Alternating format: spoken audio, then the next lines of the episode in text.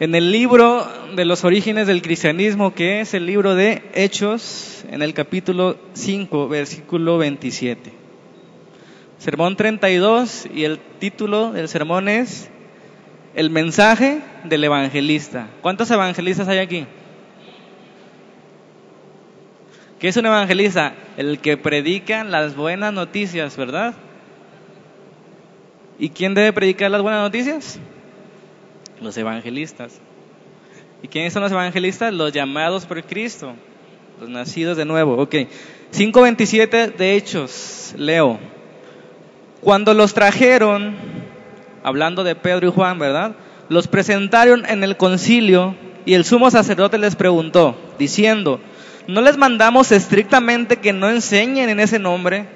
Y ahora han llenado a Jerusalén de su doctrina y queréis echar sobre nosotros la sangre de ese hombre.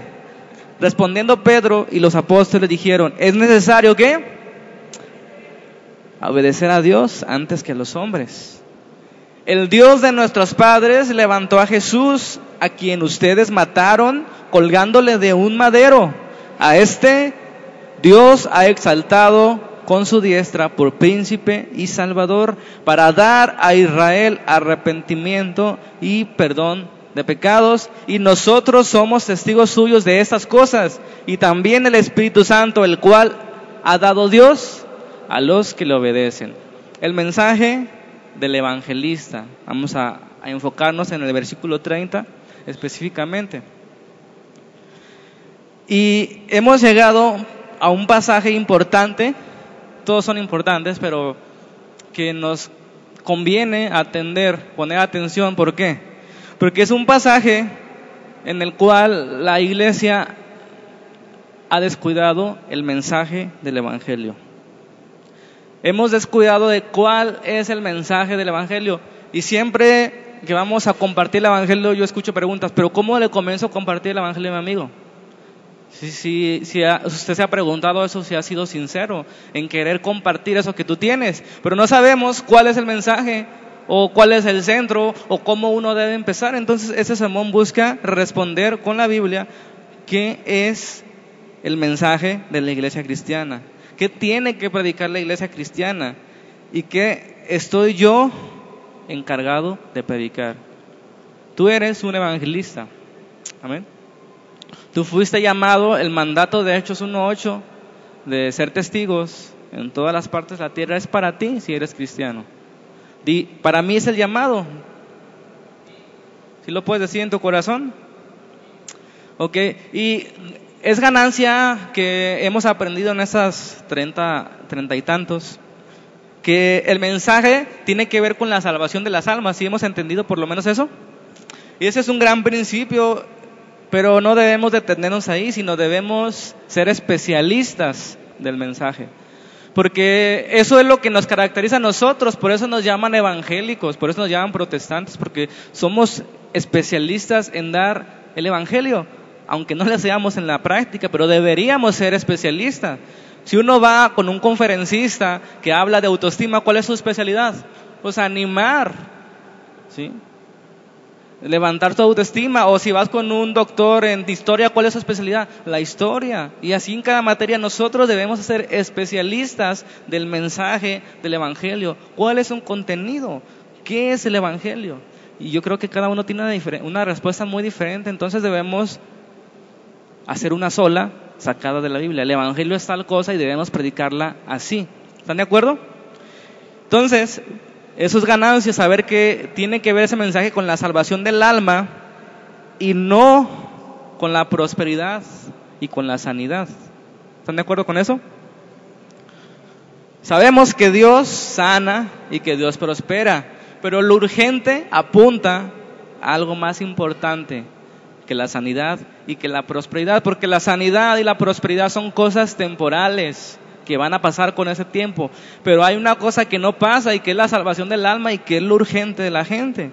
Entonces Pedro, como hemos visto en esos cinco capítulos, aprovecha cualquier oportunidad para presentar ese mensaje del Evangelio, ese mensaje correcto. Y aquí no es la, no es la diferencia en el versículo 30, él dice, el Dios de nuestros padres, ¿qué dice ahí? Levantó a Jesús. El versículo 31 dice, a este Jesús Dios ha exaltado con su diestra por príncipe salvador. Y escucha bien esa parte y subrayalo. ¿Para qué Dios levantó a Jesucristo? Para dar a Israel riquezas y prosperidades y sanidades y carros, últimos modelos. No, ¿verdad? Arrepentimiento y perdón de pecados. Ahí está Aquí en estos dos versículos se encuentran el Evangelio, la esencia del Evangelio, lo importante del Evangelio. Y noten cómo en la actualidad se nos olvida gran parte de estos dos versículos. Esto ya predicado justo un día antes cuando sanaron al cojo, ¿se acuerdan? Y en ese momento que sanaron al cojo y se levantó, la gente estaba dispuesta a alabarle, a Pedro y rendírsela a sus pies, pero Pedro y Juan insistieron, no lo hagan, no hemos sanado nosotros a este hombre. Su sanidad no se debe a ningún poder nuestro ni la santidad de nosotros, fue por el nombre de Jesús y por la fe en él. Versículo 16 de capítulo 3 de Hechos dice esto.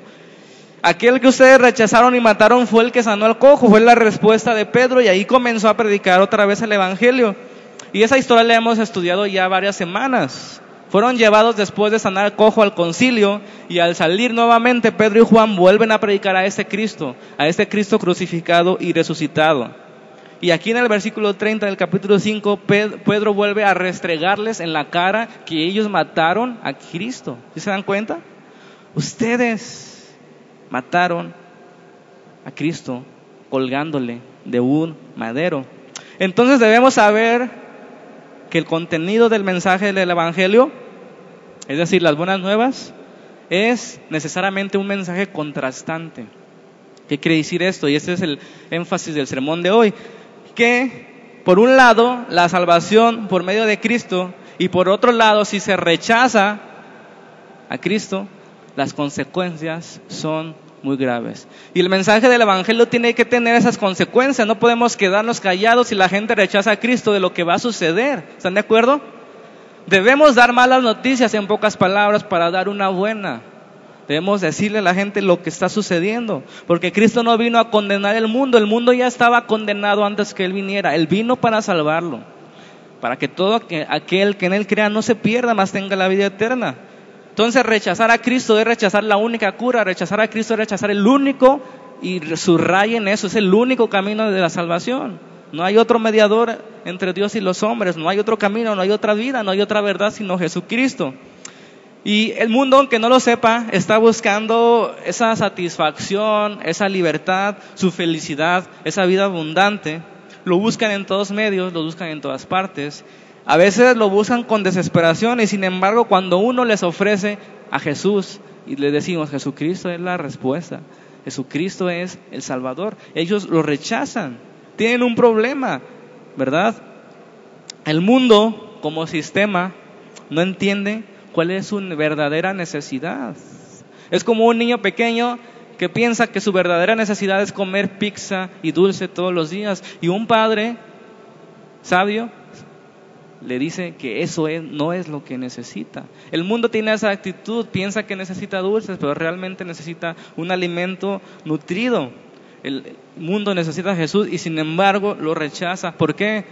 Porque comienza a buscar en todas partes, excepto en la Biblia. Está dispuesto aún, y, suena increíble, ¿verdad? Que vaya ah, con la gente, con charlatanes, que le lean las cartas para encontrar su felicidad, para encontrar el, el camino a la felicidad. Busca en todas partes, busca en la psicología, busca en los brujos, menos en la Biblia, que es donde tiene que buscar.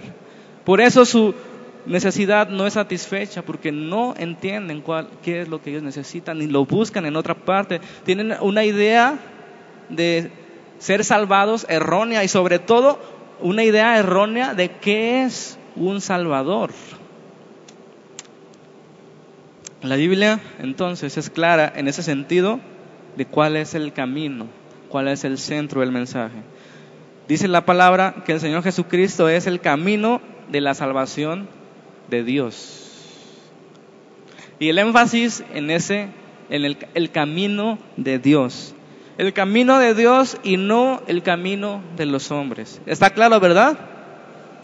Sin embargo, vuelvo a repetir, el mundo busca solucionar sus problemas a su manera, pone sus ojos en los hombres y en las cosas materiales para encontrar esa felicidad, esa plenitud y nunca se van a llenar. Y lo vimos claramente el miércoles en Eclesiastés. Salomón, un hombre que experimentó las mejores pasiones sexuales, de riquezas, y él al final en su libro de Eclesiastés dijo que todo eso es vanidad, es decir, no le llenó solamente el temor a Dios. Es el final de todo discurso. Amén. Entonces, Dios plasmó un camino. Y, yo pregunto a ustedes, ¿no se dan cuenta de que el mundo tiene una sed de admirar algo, de amar, de adorar? a la criatura antes que el creador. Los jóvenes, ¿a quién quieren parecerse? ¿A quién admiran? ¿A quién siguen? Son fans de artistas y deportistas. ¿Están de acuerdo conmigo?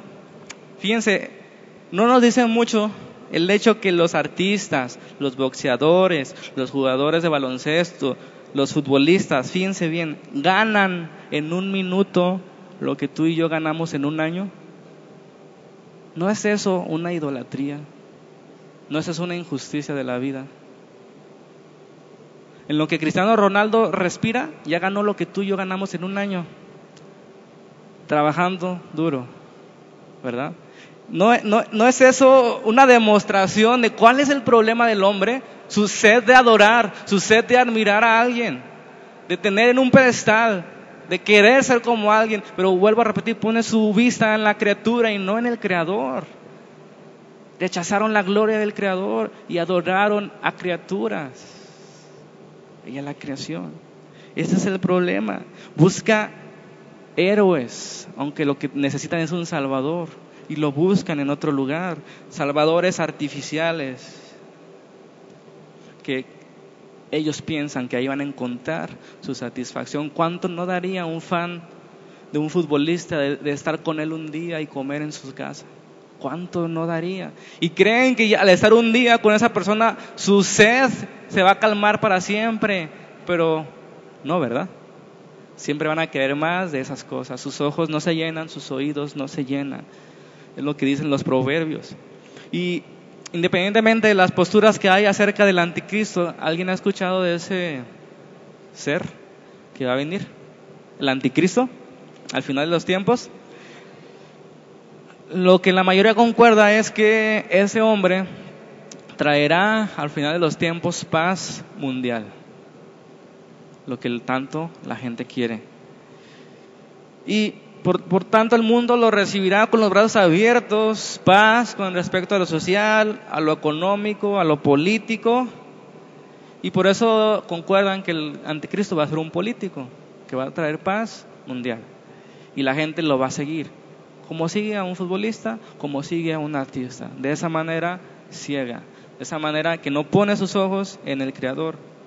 Y eso está escrito de ese hombre del anticristo el mundo tiene que darse cuenta entonces, hermanos, que solo hay uno que puede salvarlo y solo hay uno que puede ocuparse de sus verdaderos problemas y ese es Dios. Ningún presidente ni nadie va a poder satisfacer la sed del ser humano. Y vamos a ver dos puntos esta mañana. El número uno, que tiene que ver con el contenido del mensaje. Número uno es, Dios ha levantado un Salvador.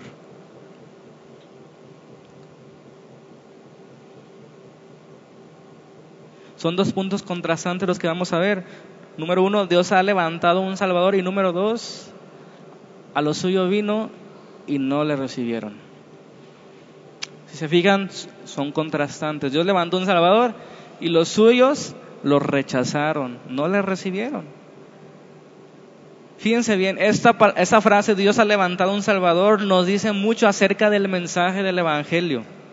Y es la parte que estoy seguro se nos olvida cuando predicamos. Dios ha levantado un Salvador. ¿Qué significa eso? Ahí en el versículo 30 leemos, el Dios de nuestros padres levantó a Jesús. ¿Qué entienden con eso de que lo levantó? A ver, quisiera escuchar alguna opinión. ¿Cómo de que Dios levantó a Jesús? ¿Estaba tirado? ¿Estaba acostado? Más o menos. ¿Alguien más? ¿Lo escuché? Podéis sabiduría. Tiene que ver con muchas cosas, pero específicamente tampoco es resucitó porque en el versículo 31 ahí habla de que fue exaltado, ¿verdad? Esta palabra levantó se refiere en el sentido que se usaba en el Antiguo Testamento, y ahorita lo vamos a ver con más detenimiento. En el sentido de que se usa en el Antiguo Testamento de que Dios levantó un líder o un profeta. ¿Sí? Dios levantaba profetas en el Antiguo Testamento, Dios levantaba líderes. De esa manera es que aquí dice que Dios levantó a Jesús. Ahorita lo vamos a ver más claramente. debemos memorizarla, debemos poner atención, aprender, retener y predicar esta verdad de las principales del cristianismo. Dios el Dios de nuestros padres levantó a Jesús. ¿Ya te lo aprendiste? Si quieres saber cómo empezar a compartir el Evangelio, aquí comienza. El Dios de nuestros padres levantó a Jesús. Y ahorita voy a explicar. Porque obviamente estamos en otros tiempos, pero el principio sigue siendo lo mismo, la verdad sigue siendo la misma y no está caducando. Esa es una entonces de las afirmaciones principales de nuestra fe cristiana. ¿No se les olvida? ¿Qué dije? ¿El Dios de quién? El Dios de nuestros padres levantó a Jesús. Es que de repente, como ya han pasado casi dos mil años, se nos olvida que aunque Jesús nació en el año cero y, fue crucificado en el año treinta y tantos,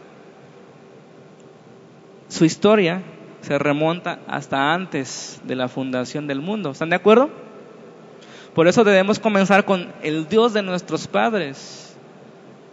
Levantó a Jesús, no es de Jesús vino y murió, ¿Quién lo envió? ¿Para qué lo envió? ¿Por qué lo envió? Esa frase dice todo esto. El Dios de nuestros padres levantó a Jesús. Y ya hemos dicho en otros sermones que la fe cristiana no empieza en la cruz de Cristo, sino comienza con el Padre muchos años, muchísimos años antes, allá en la eternidad.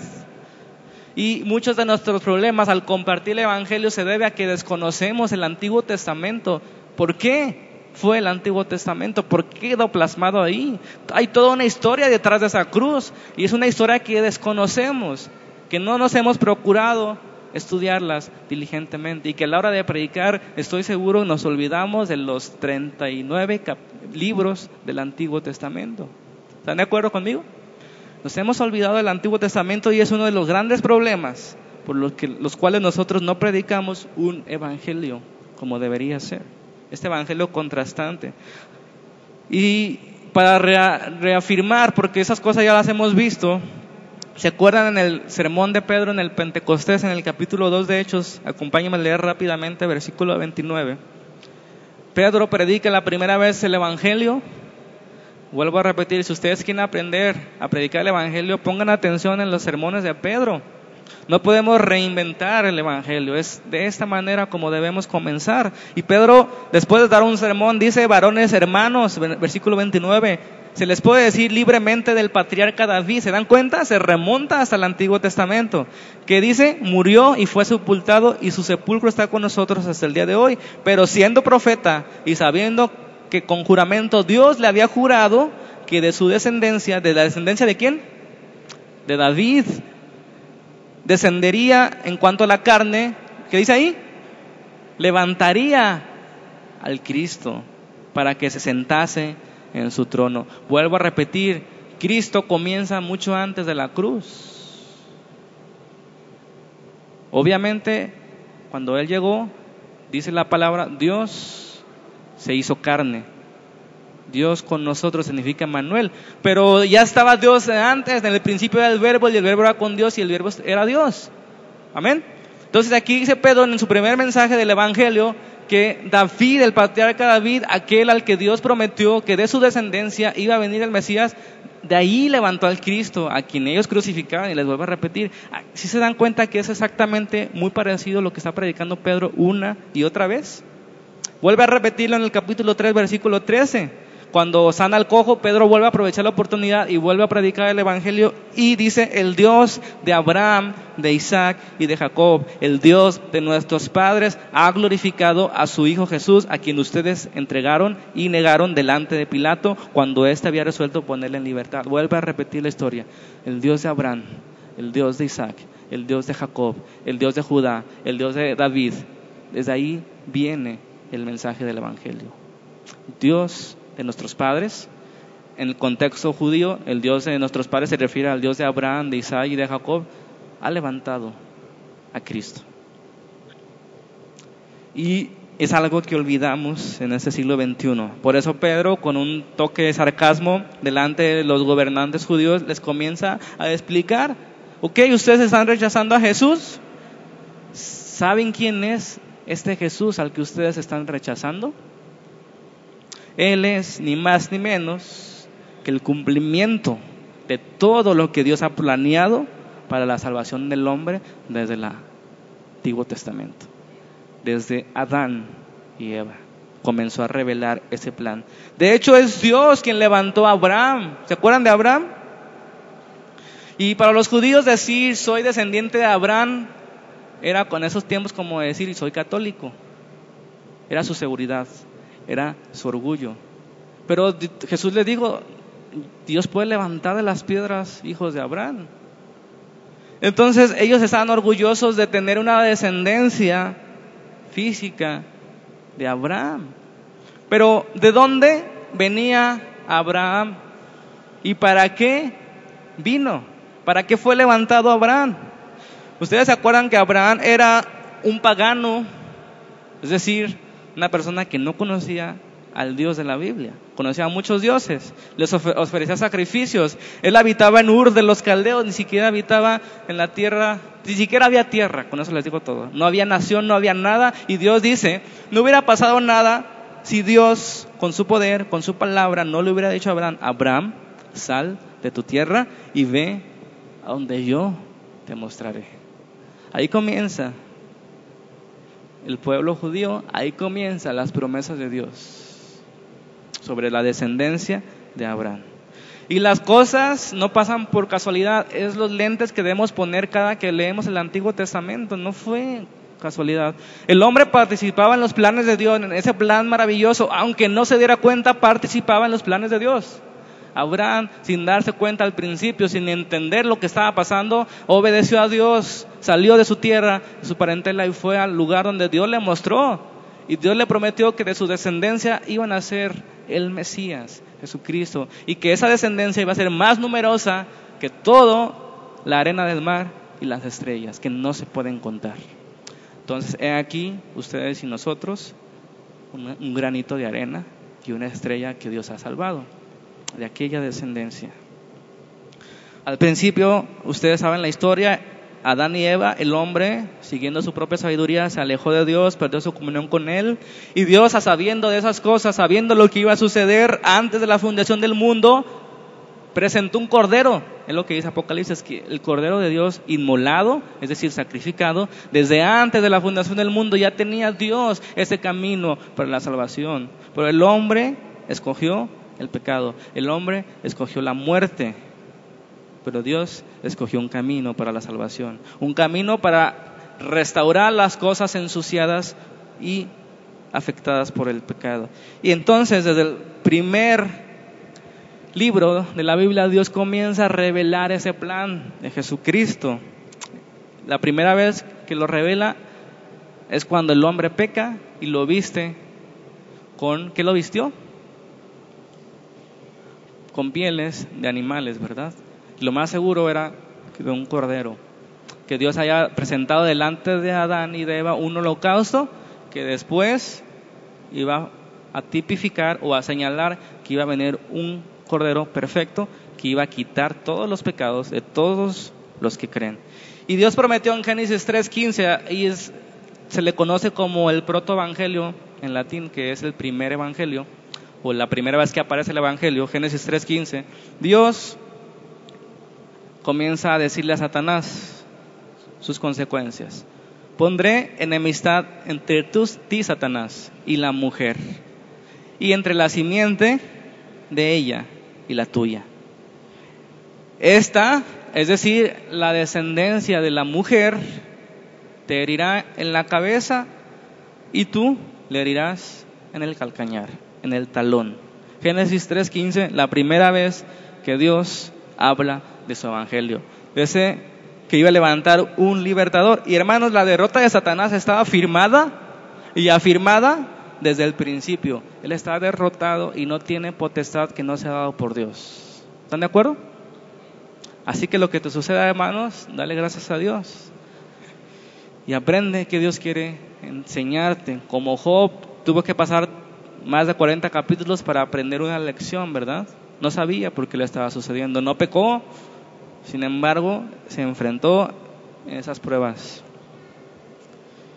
Después del libro de Génesis, que más exactamente es a lo que se está refiriendo Pedro cuando dice, el Dios de nuestros padres levantó a Jesús, fíjense lo que dice Deuteronomio 18:15. Moisés, ¿se acuerdan de Moisés? Aquel que Dios le dio los diez mandamientos. Dice la palabra que Moisés profetizó, diciendo, profeta de en medio de ti, de tus hermanos, como yo, ¿qué dice ahí? Te levantará Jehová tu Dios, y a él oirés. Esa palabra es la que usan los apóstoles, levantar. De en medio de tus hermanos, es decir, de los judíos, porque la salvación viene de los judíos. Jesucristo fue un judío. Es el descendiente de la mujer de Israel, ¿verdad? De ahí sacaré un profeta. Y a este oirán. Es lo que Pedro les está predicando a los gobernantes. Y ellos lo entendían muy bien. Ustedes pueden leer ahí en el versículo 33 del capítulo 5 de Hechos cómo se enojaron y querían matarlos. Solamente porque les dijo que Jesús era aquel a quien Dios había levantado, había prometido en el Antiguo Testamento que iba a levantar. Se enojaron y los querían matar. Estaban dispuestos a matarlos. Sabemos que todas las profecías del Antiguo Testamento señalan a un Salvador. En Génesis 49.10 se encuentran una más. Dice ahí la palabra que no será quitado el cetro de Judá hasta que venga Silo, que significa el que tiene el poder. Desde ahí Dios está cada vez revelando ese plan maravilloso que tenía desde antes de la fundación del mundo en Levítico encontramos todo el ritual del templo que señalaba hacia Jesucristo. ¿Por qué ofrecían un cordero en la mañana y un cordero en la tarde? Todo tiene que ver con un cordero que iba a venir, ¿verdad? Jesucristo. ¿Por qué se instauró la Pascua judía? Señalando a un cordero que venía. Fíjense bien, nunca vamos a entender el Antiguo Testamento a menos que nos pongamos esos lentes de que es una preparación de la venida del Mesías. Si tú lees el Antiguo Testamento con otros lentes que no sean estos, no vas a entenderlo. Vas a decir, ¿por qué Dios mandaba matar a la demás gente? ¿Por qué Dios mandaba pelear contra otros pueblos? Fácil, porque si no esos pueblos iban a destruir la única salvación para ti y para mí, el Mesías. La descendencia de Abraham, de Isaac y de Jacob. Dios les había prometido una tierra y hasta que la poseyeran, ¿verdad? Iban a descansar. Si ustedes quieren un resumen de todo el Antiguo Testamento, lo encuentran en Isaías 43. Preparar el camino de Jehová, enderezar calzada en la soledad a nuestro Dios. Ese es el resumen del Antiguo Testamento. Es una preparación para el camino del Señor. ¿Quién es el camino del Dios? Jesucristo. Es una preparación, todo eso. Enderezar las sendas, mediante la ley se enderezar las sendas. ¿Para qué? Para que pudieran mirar ese camino, acudir a esa salvación. llegó el momento en que ese rey nacería, ese profeta, ese sacerdote como Jesucristo es llamado en el Antiguo Testamento, nacido de mujer, dice la Escritura, y nacido bajo la ley, su nombre sería Jesús. ¿Y qué significa Jesús?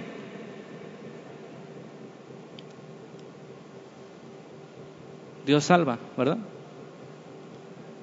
Jehová es salvación. Es lo mismo que Josué en el Antiguo Testamento.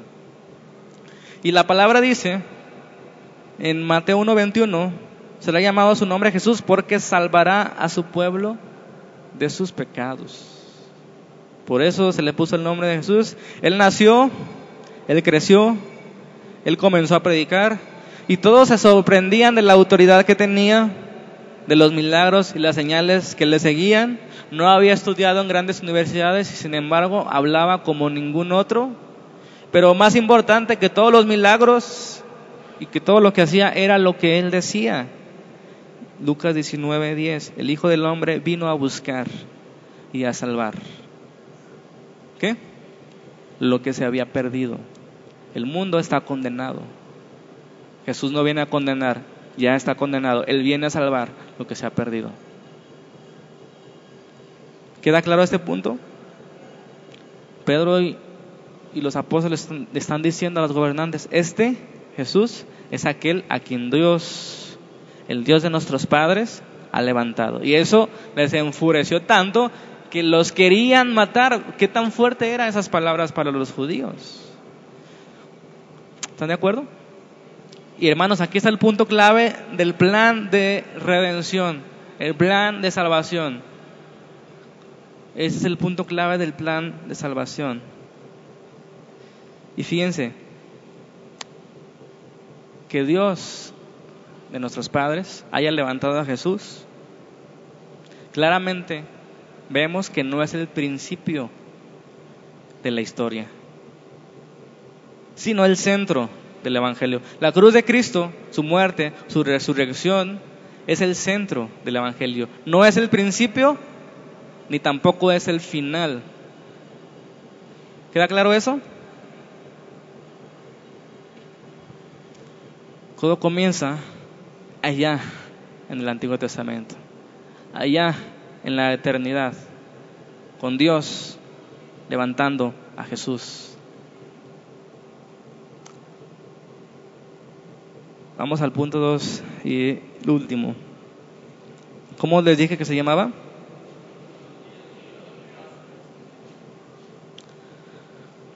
A los suyos vino y los suyos no lo recibieron.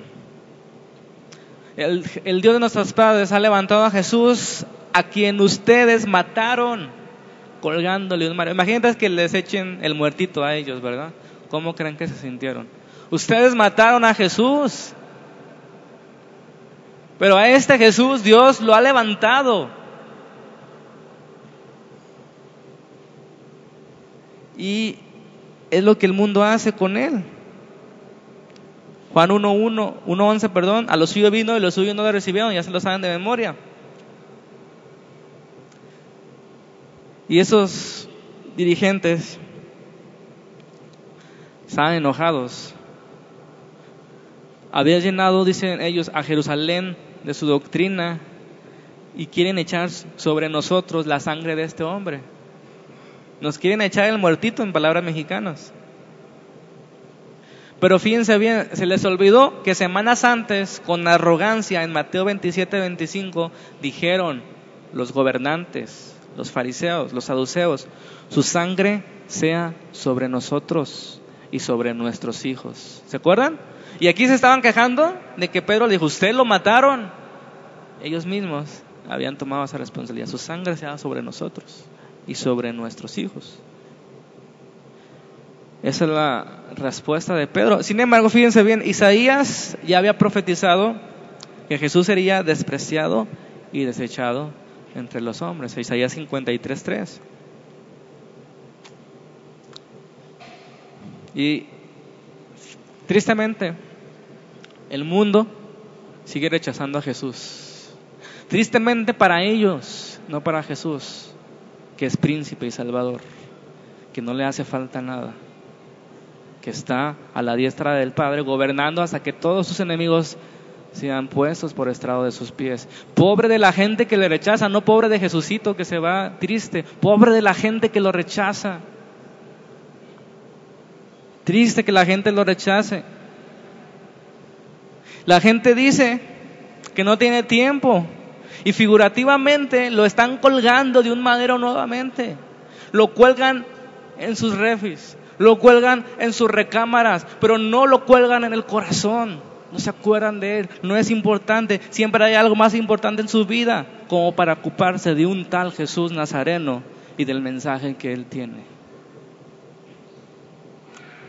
Para el mundo tiene más importancia arreglar sus problemas de dinero, los problemas de delincuencia, los problemas de maltrato infantil, los problemas de escasez, los problemas de falta de empleo, los problemas de autoestima, no dándose cuenta que si por algo el mundo está como está es porque han rechazado a Jesús.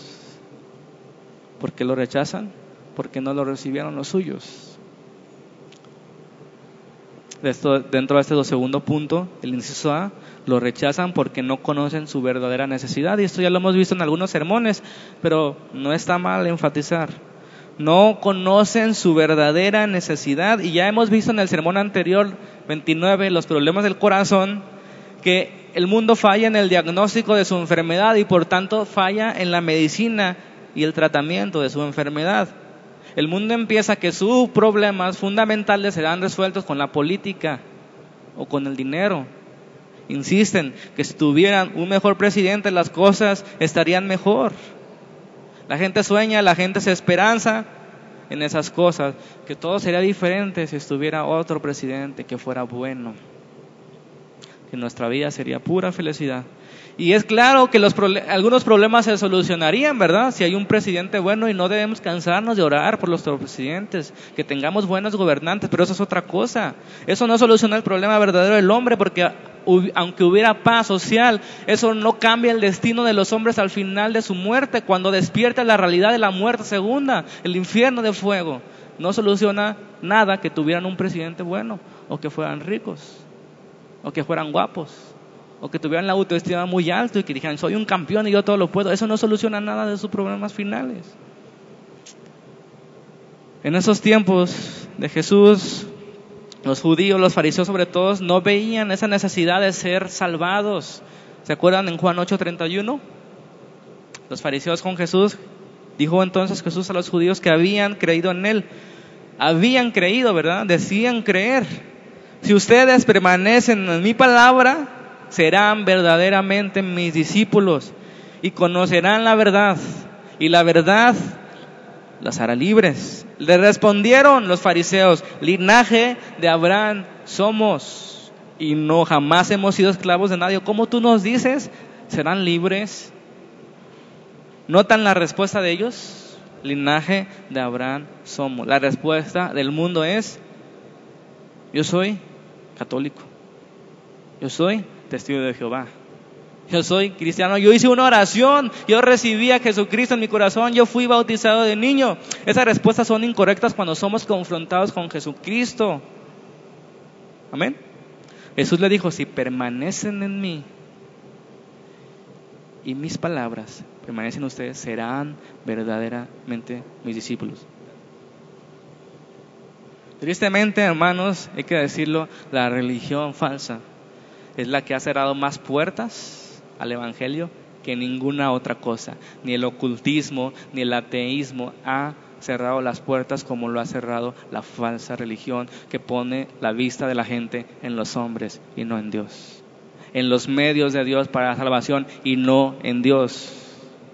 Haz esto y te salvarás. Al tal manda y te salvarás. Deja de hacer esto y te salvarás. Cuando Dios dice, cree en Jesucristo y serás salvo y tendrás vida eterna y nadie te puede arrebatar de mi mano. Si eres mi oveja, escuchas mi voz y me sigues y yo te conozco y nadie puede arrebatar de la mano del Padre ni la mano del Hijo porque es más grande el Padre que cualquier cosa.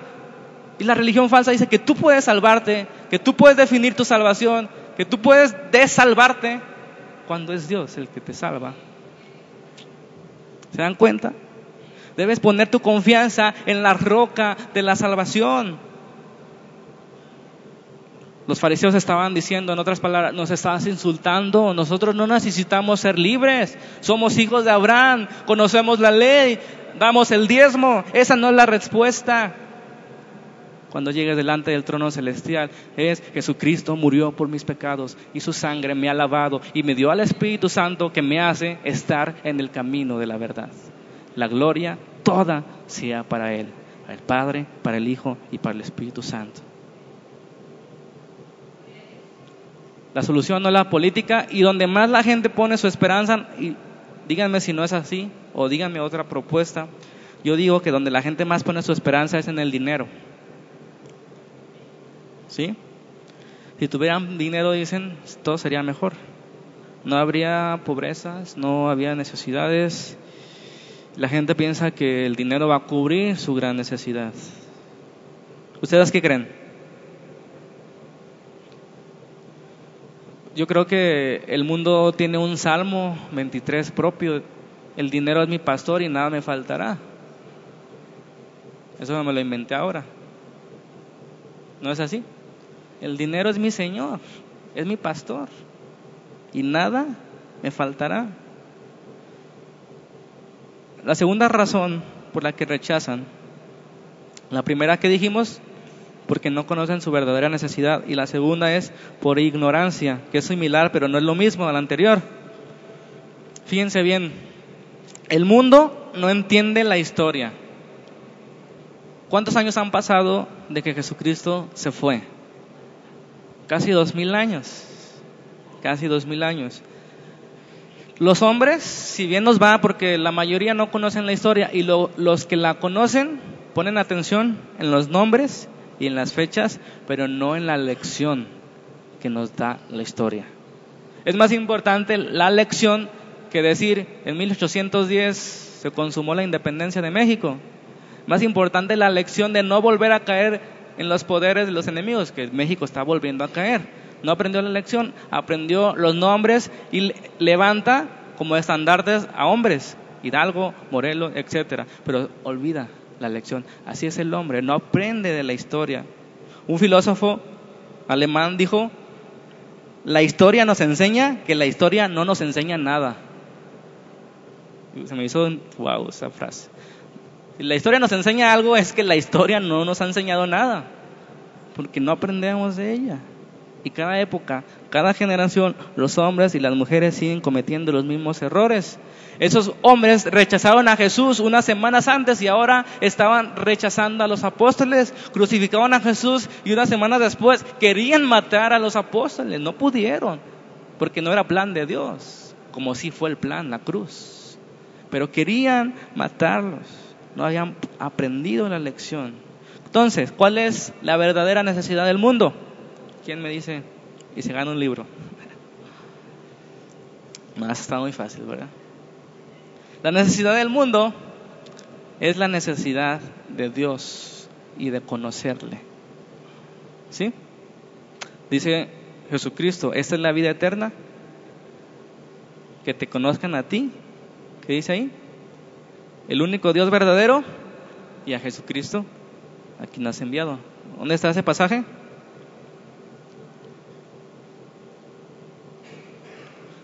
Esta es la vida eterna, que te conozcan a ti, el único Dios verdadero, y a Jesucristo a quien has enviado. Por lo menos díganme el libro. Juan, aquí ya nos dijeron, Juan 17, 3. Fíjense bien, podemos decirle a la gente, podemos pensar de ella, podemos decirle a lo que quieras, prospera, hazte influyente, acumula todo el conocimiento, ten toda la información al alcance de tus dedos y te darás cuenta que eso no te da paz, eso no te da satisfacción, eso no te da descanso definitivo. La necesidad del ser humano es la bendición de Dios. Sin la bendición de Dios vuelve la burra al trigo, al caos, a la desesperación, a la vaciedad. Al estar creadas a la imagen de Dios, solo Dios puede llenarnos. Es natural, si Él nos creó a su imagen, al ser separados de su presencia, quedamos con un vacío muy grande que nadie puede llenar más que el mismo Dios del que fuimos separados. Decía San Agustín, tú nos has hecho para ti mismo y nuestros corazones no tienen descanso hasta que encuentren su descanso en ti hablándole a Dios. Entonces las mujeres y los hombres hermanos necesitan ser reconciliados con Dios. Necesitan el perdón de sus pecados. Para eso fue levantado Jesucristo, para dar a Israel y a todo el mundo arrepentimiento y perdón de los pecados. Necesitan ser librados de esas fuerzas que los están esclavizando. El mundo, la carne y el diablo. El mundo, uno mismo y el diablo. La trilogía del terror.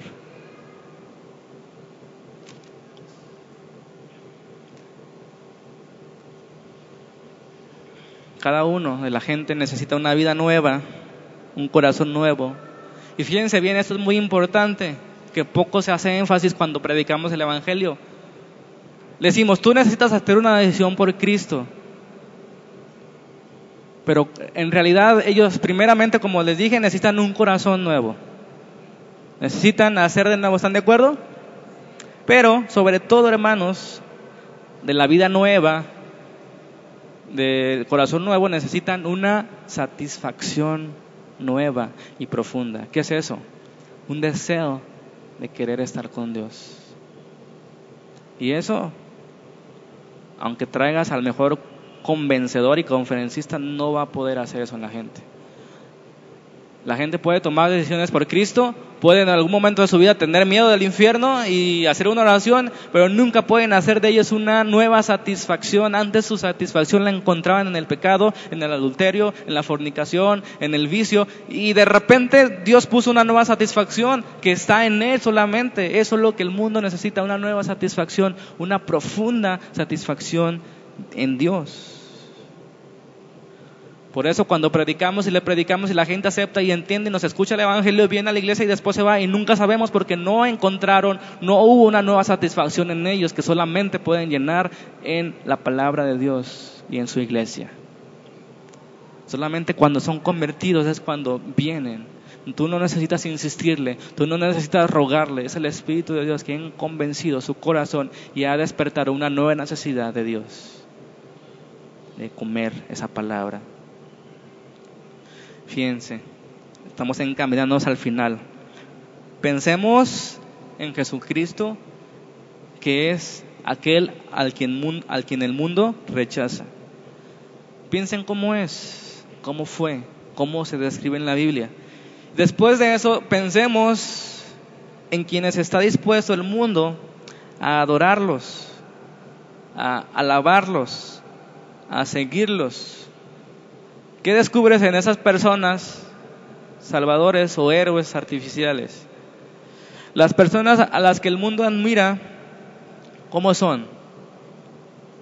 Siempre se exaltan o permiten que se les exalte.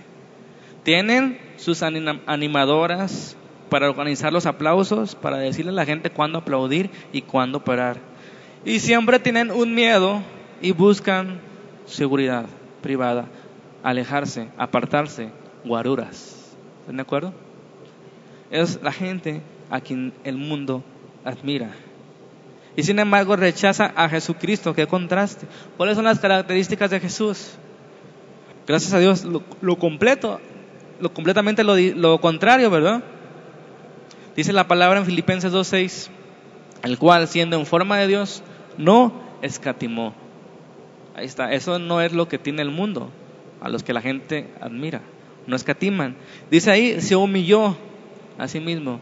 ¿Quién se humilla? De los que la gente admira. Jesucristo no habló de sus derechos y de sus exigencias. Jesucristo no gastó millones de pesos en palacios, en estatuas ni monumentos de sí mismo, que es lo que hace a quienes la gente admira. Mira qué carro tiene aquel. Mira qué casa tiene. Y si no los admira, los envidia. ¿Con qué dinero se compró el presidente esa Casa Blanca? ¿Verdad? Como el rollo que traen en las últimas fechas. La gente admira o tiene envidia de esas cosas. Pero Jesús no gastó millones, se mezcló con la gente más pobre. Y dígame, ¿cuándo los artistas se han mezclado con la gente pobre? ¿Cuándo los artistas andan por la calle y comen tacos en, el puesto de Don Pelos, ¿verdad que no? ¿Por qué? Tienen miedo. ¿Por qué? Porque no se juntan con la chusma. Aunque en las fotos aparecen ahí, en las campañas y ayudan a los niños pobres, no les gusta eso, no les gusta esa vida, lo hacen para pantallar. Pero Jesús se mezcló con la gente más pobre. La gente más pobre lo oía, le escuchaba de buena gana. Él trató de huir de las multitudes. ¿Y qué les gusta a los admirados? Las multitudes, tantos seguidores. Y Jesús huía de esas multitudes, sufriendo, mostrando su amor, su misericordia y compasión. Se dan cuenta que es totalmente lo contrario a Jesucristo, a quien rechazan de los que el mundo admira, alaba. Mientras admiran a los artistas, a los hombres, futbolistas, deportistas, rechazan a Jesucristo, al que lo dio todo. aquellos les exigen que compren sus discos, que vayan a sus partidos, compren sus camisas y Jesucristo no pide, sino da. Y de todas maneras es rechazado. Alguien que voluntariamente fue a la muerte, que se humilló a sí mismo y que fue obediente hasta la muerte, ¿qué dice? De cruz. Y al final, cuando estaba luchando entre la ira del Padre, Padre, si es posible, pasa de mí esta copa. Pero después decía, no, para esta hora he llegado. Y he rechazado. Él vino para dar su vida por rescate de muchos. Tomó la posesión de criminal, de culpable. Tomó nuestros pecados sobre sí.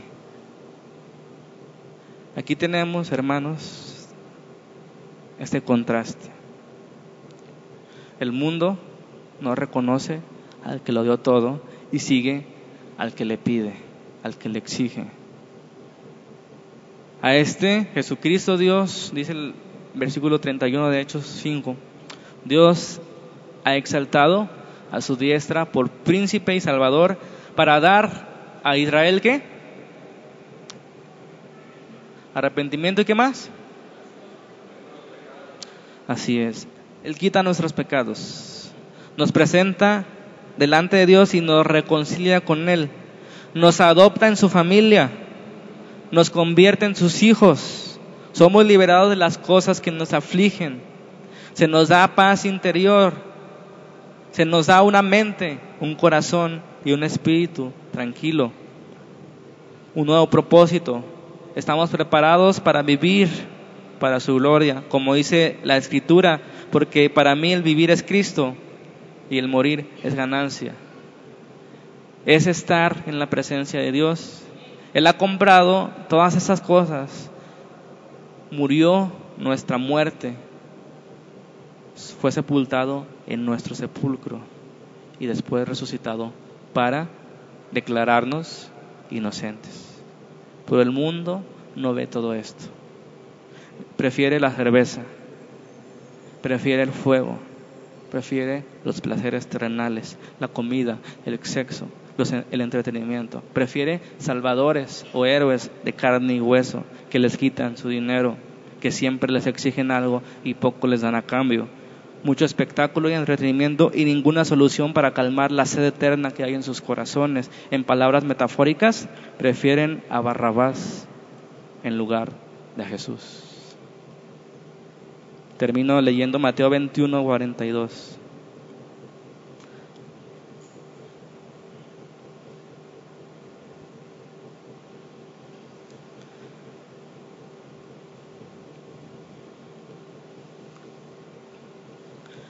Mateo 21, 42 dice, Jesús les dijo, nunca leyeron en las escrituras, la piedra que desecharon los edificadores ha venido a ser cabeza del ángulo. El Señor ha hecho esto y es cosa maravillosa a nuestros ojos. Por tanto les digo que el reino de Dios será quitado a ustedes y les será dado a gente que produzca frutos de él. Y el que creyere sobre esta piedra será quebrantado y sobre quien ella cayere le desmenuzará. Qué fuerte palabras para los judíos, para aquellos a quien habían sido las promesas, el pacto, la ley, el reino de Dios les será quitado. Y le será dado a la gente que produzca frutos de él, esto es a la iglesia cristiana. Ahora ya no es Israel, sino la iglesia cristiana, la poseedora de las promesas. Aunque Israel como nación no ha sido rechazada, porque al final dice la escritura que van a volver a ser injertados en el olivo, sin embargo, se les fue quitado el reino de Dios. Ahora la iglesia cristiana, judíos y no judíos, mujeres hombres, ricos y pobres, a los que le recibieron, dice la escritura, les dio la potestad,